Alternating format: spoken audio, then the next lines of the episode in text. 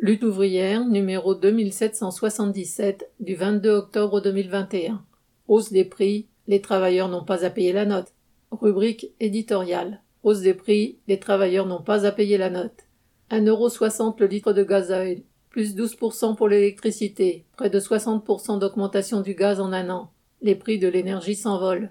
Cette flambée survient alors que les salaires sont attaqués par tous les bouts depuis des années et que des centaines de milliers de salariés ont des payes amputées par le chômage partiel. Cette situation ne peut pas durer. Le prix des carburants a dépassé les niveaux de 2018 qui contribuèrent au déclenchement du mouvement des Gilets jaunes. Rien d'étonnant donc que le Premier ministre dise surveiller cela, entre guillemets, comme le lait sur le feu. Il redoute une nouvelle flambée de colère. Eh bien, celle-ci ne serait pas volée, parce que pendant que le gouvernement commente, les prix n'en finissent pas de grimper et on paye la note. Oui, il y a de quoi être en colère, parce qu'il existe une mesure simple que le gouvernement pourrait appliquer immédiatement, c'est la suppression de la TVA sur l'essence. Et celle-ci doit être intégralement compensée par la taxation des profits des multinationales de l'énergie, si l'on ne veut pas que, demain, le gouvernement nous présente la facture. Mais pour les travailleurs, ce n'est encore qu'une petite partie de la solution. Car le problème ne se limite pas à la hausse de l'énergie. Nous sommes confrontés à une augmentation générale des prix, des loyers comme de l'alimentaire. Une augmentation qui fait baisser d'autant le pouvoir d'achat des salaires, des pensions et des allocations. Alors il faut remettre sur la table la question des salaires.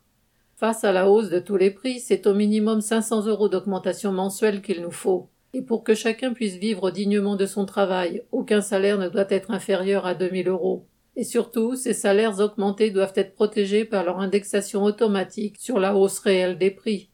Cela nécessite de s'affronter au grand patronat.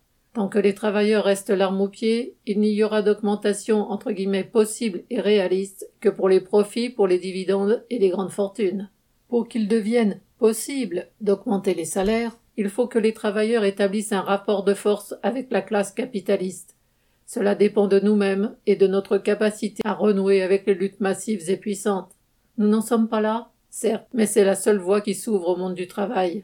C'est la seule voie qui nous permettra aussi de contester la dictature économique de quelques trusts sur la marche du monde, car c'est cette dictature que l'on subit au travers de l'augmentation des prix de l'énergie. L'augmentation des prix du pétrole ne fait pas le malheur de tout le monde.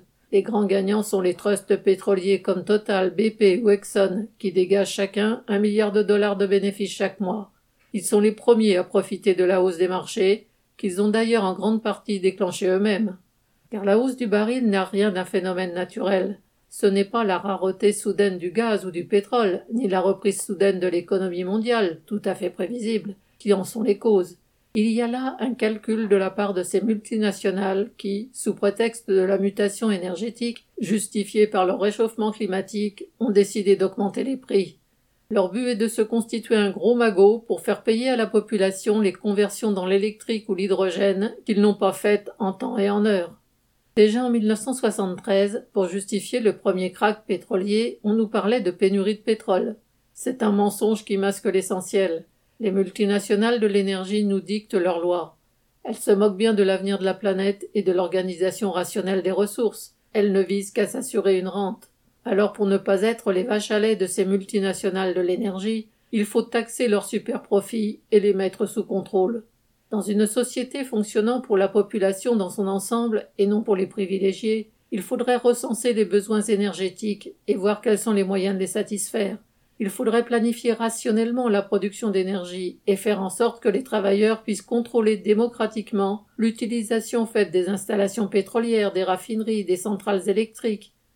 Oui, il y a un monde à changer, et nous serons capables de le faire collectivement quand nous commencerons à nous battre vraiment pour nos intérêts élémentaires. Bulletin d'entreprise du 18 octobre 2021, Nathalie Artaud.